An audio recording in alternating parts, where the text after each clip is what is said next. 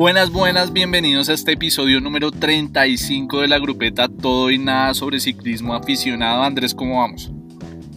Sergio, todo muy bien, muy contento de estar acá nuevamente con este parche de la grupeta en estos episodios de julio y además este mes que es el mes del Tour de Francia. Así es, sí señor, todo el mundo muy pendiente de lo que está pasando en el Tour de Francia.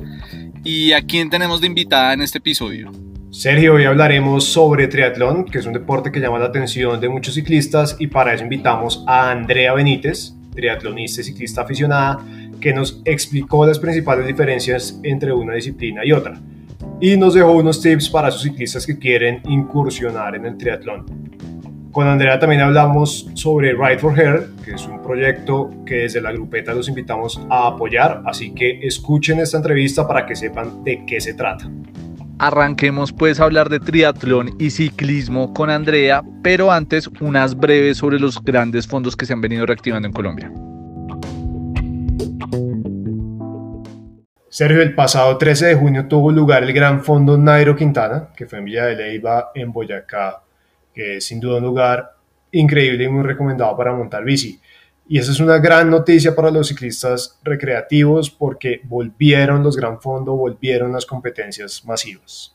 Bueno, Andrés, en hombres el primer puesto fue para David Molina y el segundo para su hermano Sebastián.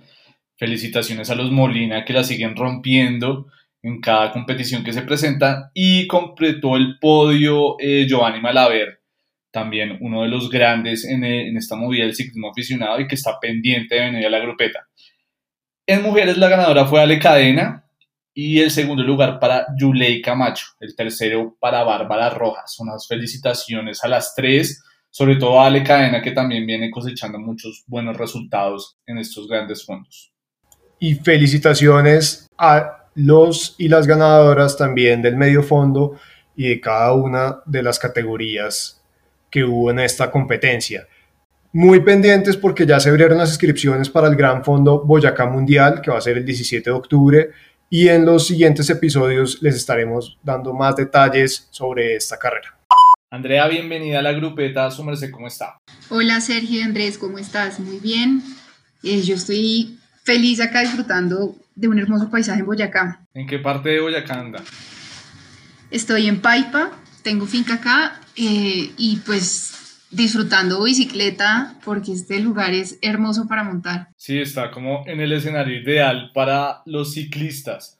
Bueno, metámonos en materia, Andrea, y pues muchos de los, de los ciclistas recreativos tenemos algún amigo o amiga metida en ese mundo del triatlón su merced, cuéntenos y explíquenos a los que no tenemos ni idea de qué se trata el triatlón. Bueno, pues el triatlón es un deporte totalmente diferente al ciclismo. De hecho, muchos dicen que es una secta y realmente eh, pues es un, es un deporte que compila tres disciplinas. La primera es natación, la segunda es ciclismo y la tercera eh, pues es la carrera a pie. Y pues hay diferentes distancias, diferentes modalidades y cada persona se especializa en la distancia según, según sus capacidades. Eh, digo que es súper diferente al ciclismo porque precisamente estas transiciones hacen que tengas eh, pues una, una, una, exigencia diferente al ciclista, inclusive pues el hecho de tener que correr, que es un ejercicio que genera un impacto, también va a tener una repercusión en los otros dos deportes que estás practicando. Entonces no es como que un ciclista sea igual a un ciclista de triatlón. Andrea, nos decías ahorita que, que es como una secta, ¿por qué? ¿Por qué dicen que es una secta el triatlón? Bueno, pues el triatlón te absorbe por completo, pienso yo. Eh, muchos de mis compañeros que tienen familia eh, les cuesta mucho trabajo equilibrar su trabajo, la familia y este deporte porque es muy demandante. Generalmente estamos entrenando en la mañana y en la noche son dos entrenos, entrenas sobre fatiga y pues eh, las distancias, si estás entrenando para, para una distancia larga, pues las horas que te demanda son bastante altas. Entonces, realmente la gente con la que tú estás entrenando, pues va a ser como otra nueva familia. Vas a compartir con ellos muchísimo tiempo. Hay personas que entrenan también individual, que pienso yo que se requiere una, una concentración y una disciplina muy alta Obviamente hacerlo en equipo es mucho más fácil, pero, pero sí demanda muchísimo tiempo, por eso decimos que son sectas. André, ¿y por qué, digamos, por qué es la importancia de ese entrenamiento colectivo y cuéntenos también un poco más sobre las distancias, específicamente a qué distancias nos referimos. Eh, bueno, te voy a contar primero lo de las distancias y después voy a lo del entrenamiento colectivo. Las distancias eh, empieza desde super sprint, que son 350 metros de natación, 10 kilómetros en bicicleta y 2.5 kilómetros de carrera a pie. El sprint es el que sigue, que es de 750 metros nadando, 20 kilómetros en bicicleta y 5 kilómetros de carrera a pie. Después hay una distancia que es muy conocida, que es olímpico, que es 1.5 kilómetros nadando, 40 kilómetros en bicicleta, 10 kilómetros de carrera a pie. Hay uno que es el medio Ironman, que esta distancia es la misma que se hace en Cartagena, en Colombia. Es de 1.9 kilómetros nadando, 90 kilómetros en bicicleta y 21.1 kilómetros de carrera a pie. Ya después vienen distancias como la del Ironman completo, que son 3.800 metros nadando, 180 kilómetros en bicicleta y finalizas con una maratón que son 42.2 kilómetros. O ya distancias de Ultraman, eh, que son, por ejemplo, 10 kilómetros nadando, 415 kilómetros en bicicleta y 85 kilómetros de carrera a pie. Eso es más o menos medidas estándar. Hay carreras que se organizan con medidas intermedias o parecidas a estas que te acabo de contar.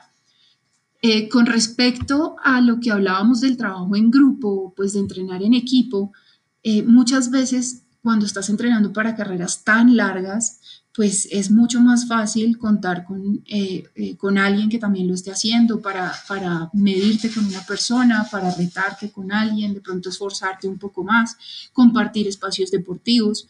En el caso, por ejemplo, de los que entrenan en Bogotá, pues no tener que salir solo, eh, hacen que el tema de seguridad sea mucho mejor y muchas veces hacer en los entrenamientos, por ejemplo, para un Ironman, requieres en un punto hacer una distancia en bicicleta bastante, bastante larga y no es muy fácil hacerlo solo, es mucho más eh, agradable hacerlo acompañado.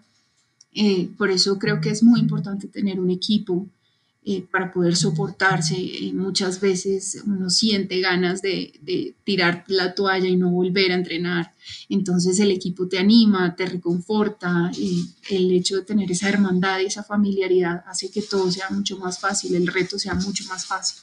André, tú que practicas ciclismo de ruta y triatlón, ¿cuáles son las principales diferencias entre el ciclismo de ruta y el ciclismo de triatlón? Bueno, pues hay varias diferencias y, realmente que todo radica en lo que vas a hacer a futuro.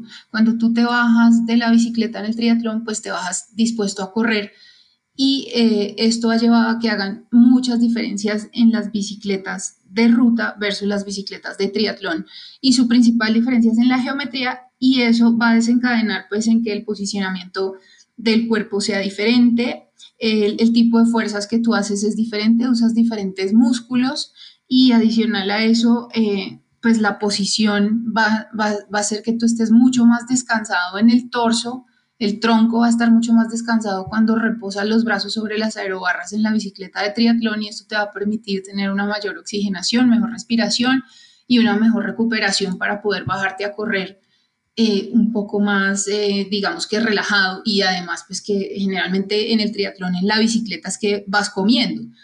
Las bicicletas de ruta, por el contrario, te van a permitir tener una mayor exigencia en el tronco y adicional su geometría en el timón te va a permitir maniobrar mucho más fácil y mucho más rápido cuando tengas que chupar rueda o cuando tengas que reaccionar muy rápido ante, unos, pues, ante un hueco o una rueda que se te atraviesa o por ejemplo si tienes que bajar cambios o subir cambios eh, en una fuga o en un remate, entonces todo eso va a hacer que, sea mucho más diferente. Las bicicletas de triatlón son mucho más pesadas y eh, las de ruta generalmente son más livianas para poder escalar mucho más fácil.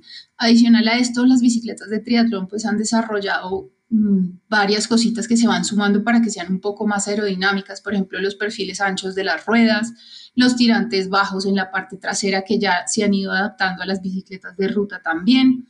Entonces, eh, esto hace que el cuerpo eh, pueda aprovechar ese descanso y tener un mayor ahorro de energía en las bicicletas de triatlón para poder bajarte a correr con una mayor eficiencia. André, y teniendo en cuenta como, esas, como esos requerimientos y esas diferencias también técnicas, uno se pregunta, que no está metido en el mundo del triatlón, si es necesario ser bueno en las, en, las tres disciplinas o, o, si hay falencia, si hay una falencia en alguna, se puede compensar en alguna de las otras dos o cómo es ese teje y maneje ahí. Pues los que son buenos en las tres disciplinas son profesionales y los que, los que no son buenos en las tres o son buenos en dos y falencias en una, pues realmente lo que uno hace es cogerle amor al deporte porque, porque no podemos dividirlo. El triatlón en general es un conjunto.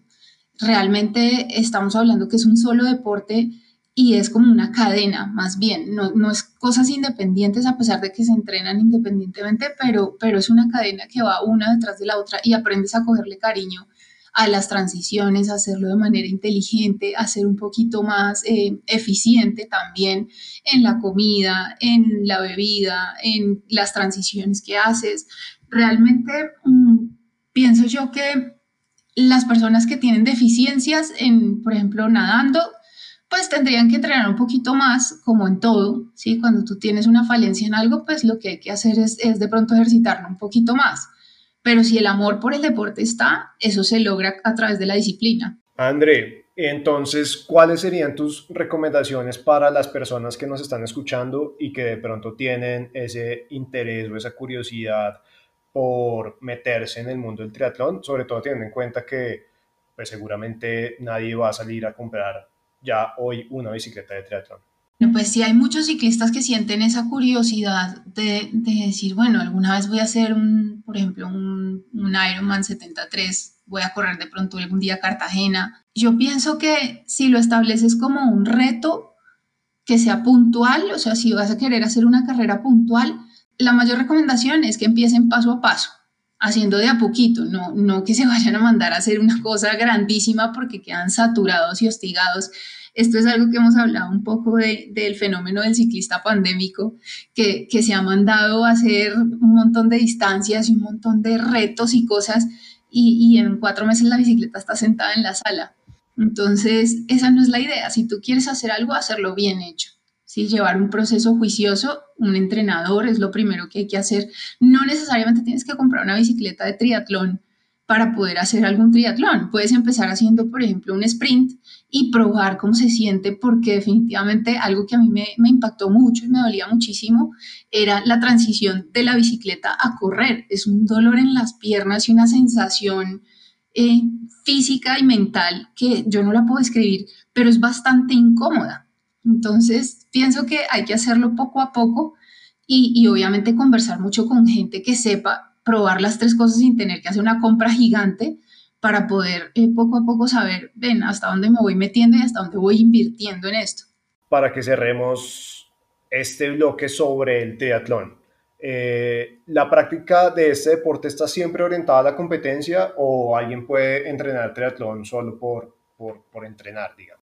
Pues yo cuando empecé no lo hice con ánimo de competir, lo hice con ánimo de probar eh, algo nuevo relacionado con un deporte que me gustaba muchísimo y que lo practicaba desde chiquita em, y que además me ayudó a rehabilitarme de, una lesión fuerte que tuve en la rodilla. Pero sí muchas personas necesitan la competencia para poder cumplir con la demanda del entrenamiento porque son entrenamientos con bloques y cargas bastante pesadas.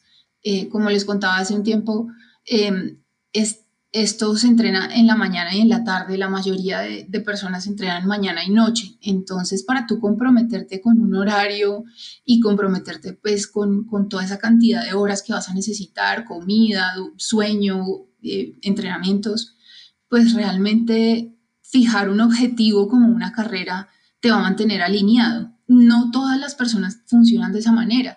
Igual hay muchos ciclistas que son ciclistas apasionados sin tener que competir, sino que simplemente por, por la, sensación o lo que les inspira hacer el deporte, pues eh, lo, hacen sin tener que, que, competir.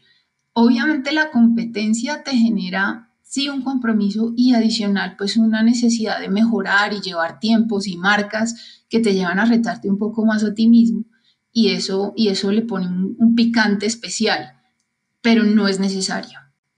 Bueno, pues yo eh, jugué baloncesto competitivo muchos años. Cuando tenía 17 años o 16, 16 años tuve un accidente jugando y me rompieron la rodilla. Tuvieron que reconstruirla y, y, tuve un periodo de tiempo en el que estuve en silla de ruedas, que no podía pues volver a hacer ejercicio, caminar y todo eso. Eh, entonces, pues básicamente que me tocaba despedirme del deporte y fue como un, choque psicológico bastante fuerte porque tenía muchos planes alrededor de eso. Después de eso, no me aguanté las ganas de volver a jugar y cuando entré a la universidad, pues me encontré con gente que jugaba y yo quería volver y volver y volver. Y parte de la rehabilitación, pues era eh, fortalecer mucho cuádriceps, eh, pues en general todas las piernas, pero, pero muchísimo el cuádriceps. Y cuando estuve em, en el equipo de la Javeriana, hice una rehabilitación muy fuerte con un profesor de allá y él me, me dijo, ¿por qué no monta bicicleta como por fortalecer las piernas? Y yo pues me suena la idea. Y fui y compré una bici para subir a patios eh, y subí y bajaba patios muy juiciosa tres veces por semana. Y poco a poco pues se me fue alargando el paseo entonces ya el fin de semana no quería, no quería volver a ir a patio, sino que dije, ay, 20 kilómetros de pronto, y así me fui encarretando. Y conocí gente eh, que estaba muy metida en el triatlón, y pues empecé a salir con ellos y me decían, venga, pero usted, si usted ya, ya pues corre porque juega básquet y monta bici, ¿por qué no aprende a nadar? Y, y se mete en esta vaina que es súper chévere. Y yo, bueno, probemos. Y así fue de probadita en probadita que me quedé ahí metida y conocí gente muy especial, me di cuenta que, que esto, eh, para mí la natación es una meditación activa y se volvió algo fundamental en mis días. Y además el ciclismo me fue enamorando, enamorando muchísimo más y la carrera a pie se volvió un reto porque no me gustaba y, y sufría mucho pues por mi rodilla pero poco a poco lo fui sacando adelante y le cogí mucho amor, mucho cariño y sobre todo pues también a las personas con las que compartía. Yo hice parte de la secta también. Oiga, André, y este tema de las lesiones y de cómo afrontar una lesión mentalmente y también anímicamente.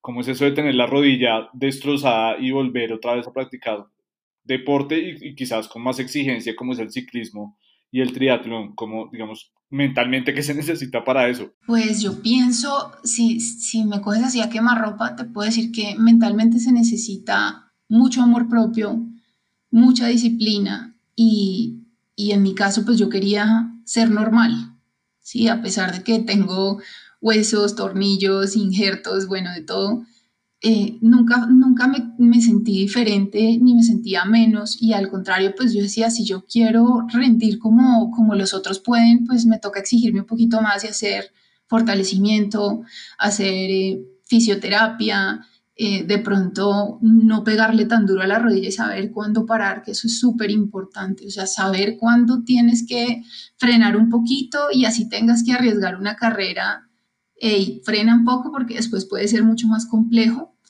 eh, siempre de la mano de los médicos, claramente, pero creo que para salir de una lesión eh, es, es, puras ganas. Pienso yo que es, es, muchas ganas. Obviamente hay lesiones de las que es muy difícil salir, o, o, pues por no decir imposible, pero creo que siempre hay como, como algo por dentro que a uno lo lleva a decir que sí es capaz y que sí puede, y eso aplica no solamente a nivel deportivo, sino eh, en todos los aspectos de la vida. Eh, el amor propio y quererse uno mismo y cuidar su cuerpo es lo que lo puede llevar a, a sobreponerse a esas lesiones. Hablabas, hablabas ahorita de un, de un, cambio de enfoque, yo creo que la pandemia nos cambió el enfoque a muchos. Cuéntanos un poco como de ese giro y de ese cambio como en los objetivos y en los propósitos eh, como relacionados con tu práctica deportiva y pues también con la vida después de la pandemia. Bueno, sí, la pandemia creo que a todos nos ha volteado la vida en muchas formas. A mí me la volteó laboralmente y decidí que eh, quiero trabajar en pro de lo que me apasiona y lo que me gusta. Entonces estoy muy volcada a hacer, eh, digamos que temas relacionados con el ciclismo y, y con temas sociales. Como les conté en algún punto, me empezó a entrar como esa, esa curiosidad por el tema coaching, eh, por el tema humano y, he, sentido que el deporte y el coaching o, o, este tema de desarrollo humano se van muy de la mano. Entonces me he metido en organizar eventos, en apoyar gente. Ahorita, por ejemplo, estoy organizando un evento que se llama Right for Her, que los invito a que lo conozcan, a las niñas a que participen, pues niños también pueden participar, pero es un challenge que estamos haciendo en pro de la mujer y, y es un challenge para que uno se desafíe personalmente, que pueda, digamos que romper sus propios retos, pero que tenga además un sentido social. Entonces, a través de, esta, de este challenge estamos recogiendo fondos para una asociación que se llama AMESE y esta asociación lo que hace es, pues estamos, estamos como educando a mujeres para eh, que sean conscientes del tema del cáncer de mama. Y son personas que están pasando por procesos muy difíciles y que posiblemente no puedan montarse en una bicicleta. Tengo una amiga muy cercana que admiro muchísimo y ella ha pasado por este proceso, es ciclista o pues es triatleta, pero, pero ama también el, ciclismo, la bicicleta, y, y, es una persona a la que yo amo y admiro por su proceso, por todo lo que ha tenido que luchar para estar aquí y además sigue siendo una deportista excepcional. Entonces, eh, pues hemos estado como trabajando en pro de este tipo de, de, cosas y a eso me estoy dedicando ahora. Cuéntanos más sobre Right for Hair, cómo nació la idea de hacer ese evento, cómo es, cuándo es, cómo es la ruta. Bueno, Right for Hair nació porque en pandemia pues no, podíamos, no había carreras, no podíamos salir, eh, no, no, los eventos convencionales a los que estamos acostumbrados y por los que pagamos, pues ya no se pueden realizar de la misma manera. Entonces, eh, este challenge se, hace individualmente, cada uno pues tiene su espacio, cuenta con una ventana de tiempo para hacer la ruta, puedes empezar a las 6 de la mañana como puedes empezar a las 10 de la mañana y hacer el recorrido. Pero lo que queríamos era, como les contaba ahorita, que esto tuviera un significado, que no sea simplemente pagas un dinero por, por tener un resultado, sino que más bien vas a pagar un dinero para poder apoyar a alguien que tal vez no la puede hacer o que de pronto está haciéndola porque hay muchas niñas de la fundación que están participando también y, y que para ellas es un reto diferente y es un reto propio, un amor propio. Entonces, eh, es el 31 de julio el evento. Eh, sale de el outlet de Arauco y vamos a estar pues eh, llegando a Alpina. Y la idea es hacer, pues se llama Vals por la vida, pues no es, el, no es la ruta Vals que todos conocemos, pero sí salimos de ahí de Sopó y vamos a ir hasta Sesquilé, entramos por Guatavita, bajamos por Huasquita para volver a llegar a, la cabaña de Alpina.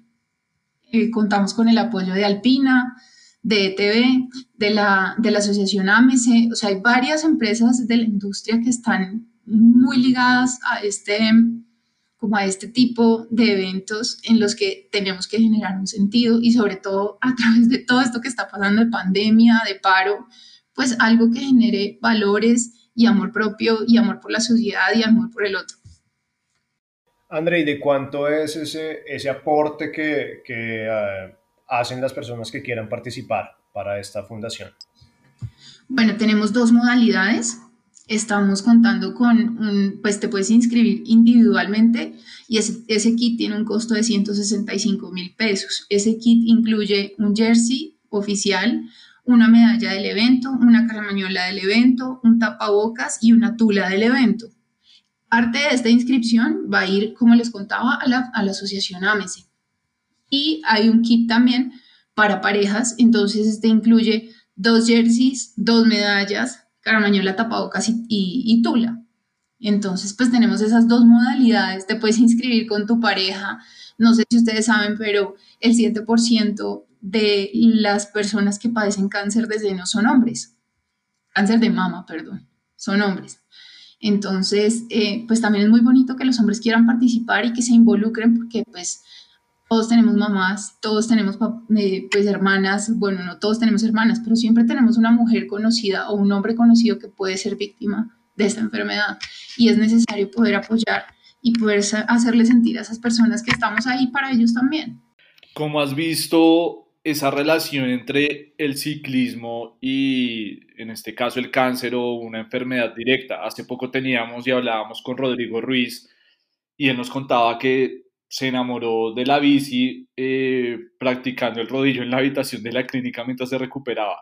Tú, como en este, en este corto tiempo que vienes con este proyecto, ¿qué has visto y cómo, cuál es el impacto de la práctica del ciclismo en, en, una enfermedad o para superar este tipo de situaciones que son pues complejas para el cuerpo y también para la mente? Pues mira que pienso que no solamente el ciclismo, sino cualquier deporte que nos permita entrar en contacto con nosotros mismos. Cuando tú, cuando tú haces ciclismo, tienes muchas horas y mucho tiempo metido en tu propia cabeza.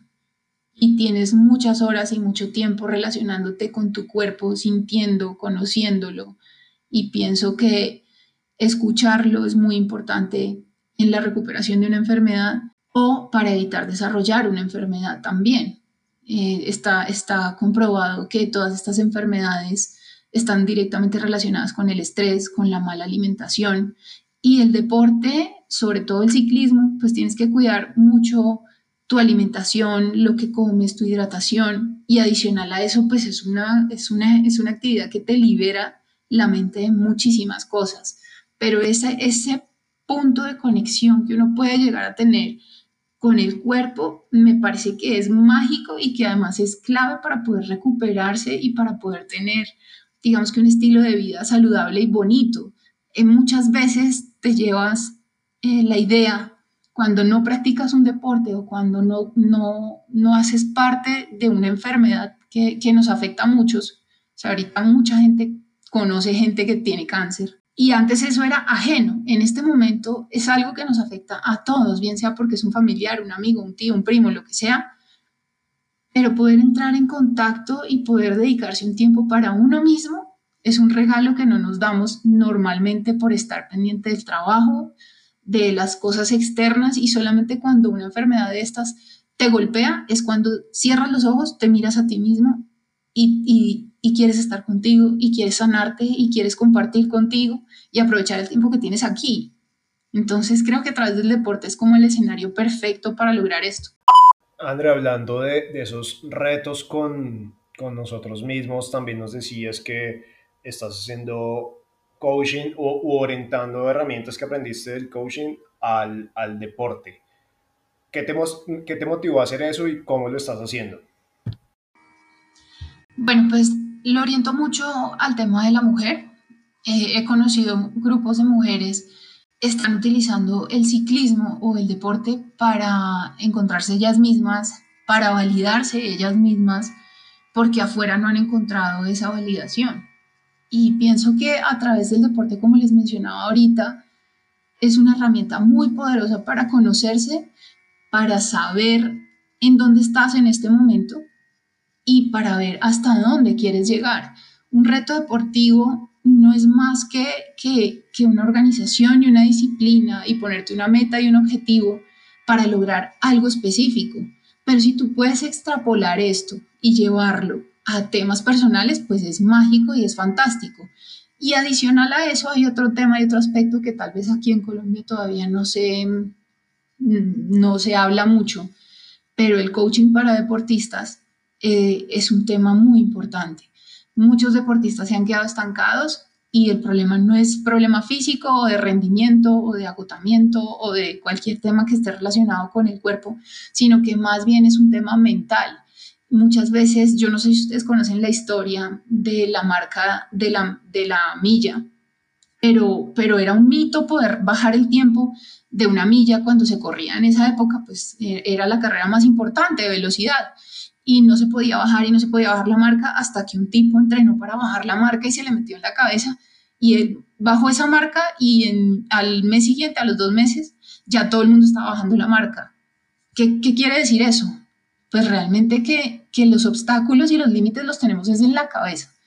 Entonces creo que para un deportista hacer un tema de coaching para deportistas es muy importante para conocerse, para saber dónde están sus límites y adicional saber cómo trabajarlos y traspasarlos. ¿Cómo son esas sesiones o esta ruta de coaching? Si yo, ciclista aficionado, no sé, quiero tener una, un acompañamiento de coaching son sesiones grupales, son individuales, es un plan personalizado para cada, para cada quien, o cómo, digamos, cómo lo estás implementando y cómo lo estás llevando a cabo.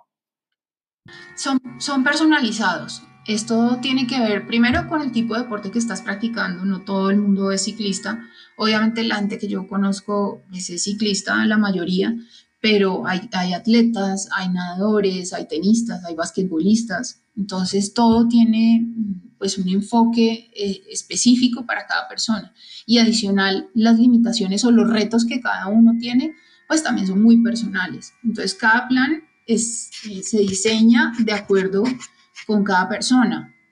Em, esto se logra en una, en una primera sesión que es un encuadre y en esta sesión pues se trata primero los aspectos de dónde estamos partiendo y después hasta dónde queremos llegar. Y ahí se traza una hoja de ruta. Tiene unas cosas muy bonitas porque no son solamente terapias, digamos que sesiones charladas, sino que adicional, pues si es ciclista, para mí es mucho más fácil llevármelo a la ruta y tener un, espacio con esa persona. Pero si no, pues hay, hay otros espacios que se generan y, hay una cosa muy bonita que es, eh, por ejemplo, trabajos que hago eh, en altura, aprovechando un espacio que tengo en la finca. Entonces, eso es muy bonito y, son momentos en los que logras conectar contigo mismo. Entonces, eh, esas actividades son muy complementarias, pero, pero adicional te sacan de lo que normalmente estás acostumbrado a hacer. André, nos decías que este ejercicio de coaching lo estás enfocando principalmente a mujeres. ¿Por qué decidiste hacerlo así? Porque me he encontrado con muchas mujeres que me dicen, yo quisiera ser como tú. Y cuando yo oigo eso, cierro los ojos y digo, si ustedes me hubieran visto hace cinco años, no estarían diciendo lo mismo. Y eso me lo dicen las mujeres. Muchas mujeres además todavía en este país encontramos que es difícil hacernos un espacio, que es difícil que nos reconozcan. Por ejemplo, eh, ayer tuvimos una medalla de oro en, en ciclismo paralímpico femenino, pero esa noticia nunca se escuchó aquí en Colombia. Y, y, hay muchas mujeres muy, muy tesas en todos los deportes y difícilmente tienen un reconocimiento, no les pagan igual que a los hombres esas diferencias me parece que no tienen que existir y existen a nivel amateur también, no porque nos paguen, sino porque de pronto nosotras mismas podamos reconocernos hasta dónde somos capaces de llegar. Las mujeres tenemos una capacidad increíble de sufrimiento, tenemos una capacidad de amar impresionante. ¿Por qué no aprovechar eso en miras de poder hacer un deporte eh, al 100%, algo que, que nos mueva por dentro? Siempre estamos, y es una característica femenina, que estamos muy dadas a servir y a cuidar de los demás. Entonces, de pronto robarnos un poquito de esa energía para nosotras mismas puede resultar muy bueno. Bueno, André, ya para cerrar, cuéntanos para ti qué debe tener una buena grupeta. Uy, una grupeta que a mí me enamore, tiene que tener muchas risas, tiene que tener un nivel eh, similar porque tiene que tener candela, eso sí, siempre. Tiene que haber mucho respeto, tiene que tener café eh, y arroz con huevo seguramente también. Eh, y creo que tiene que haber algo clave y es que nunca se deja nadie tirado. Danos una recomendación de una ruta para hacer en Paipa o cerca Paipa. Uy, Dios mío, esto sí necesita otro podcast. Una, de acuerdo. una ruta, uy, te voy a dar dos, pero saliendo de Paipa, eh, pasando por Duitama, vas a un sitio que se llama Belén. Es espectacular, o sea, esa ruta es divina. Y también otra, saliendo de Paipa, vas a un sitio que se llama Pesca, eh, que lo conocí recientemente me parece espectacular ese lugar y además tiene una subida que si te cuento, el porcentaje, son 4 kilómetros, pero el porcentaje promedio de inclinación es 9.8%, una cosa así. Superman López es de pesca y es la fuerza que tienen las piernas la sacó ahí, estoy segura. Qué cosa tan impresionante, pero, pero no me la disfruté tanto una vez porque no podía mirar todo lo que se ve tan divino, no lo podía ver como con toda la libertad del esfuerzo que estaba haciendo, pero seguro que la voy a repetir mil veces porque, porque es muy bonita, es una cosa muy linda. Los paisajes allá, fue pucha, este, este valle para llegar a pesca, pasando por Firavitoba y todo eso, es una cosa divina. De verdad que sí. Les recomiendo que, que visiten mi Instagram, arroba Andrea, Andre Benítez Paz para que vean eh, videos que voy a estar subiendo con respecto a rutas y información con respecto a rutas en la zona, en Boyacá. André, ¿tú te acuerdas cómo es que se llama esa subida? Porque en este momento no me acuerdo, pero sé que tiene un nombre muy particular. Sí, es muy particular, se llama El Calvario. Y literal es un calvario. Sí, yo, yo fui justo en, en Semana Santa este año. Ok. Pero, lo había olvidado. Pero sí, fue, es, es un calvario sin duda. Y hay otra que se llama El Humilladero, que el es humilladero, el humilladero. De la, ruta de montaña, sí. Ajá, sí. Sí, no, de verdad que ya Boyacá sí tiene unas rutas increíbles. Es que no se acaban. Sí. Bueno, André, pues muchísimas gracias por, por aceptar la invitación de la grupeta y queda la invitación a la gente para que participe en Ride for Hair, que está muy bonito ese, ese proyecto, ese challenge y nos estamos hablando próximamente. Muchas gracias a ustedes por este espacio, una conversación deliciosa eh, con, los, temas que a uno le gustan y le apasionan. Y los invito a todos a que visiten la página de rideforcolombia.com y ahí encuentran toda la información de Ride for Hair para que participen, se unan a este reto, que vayan con sus amigos, su familia, con todas las personas que, que signifiquen algo para ustedes.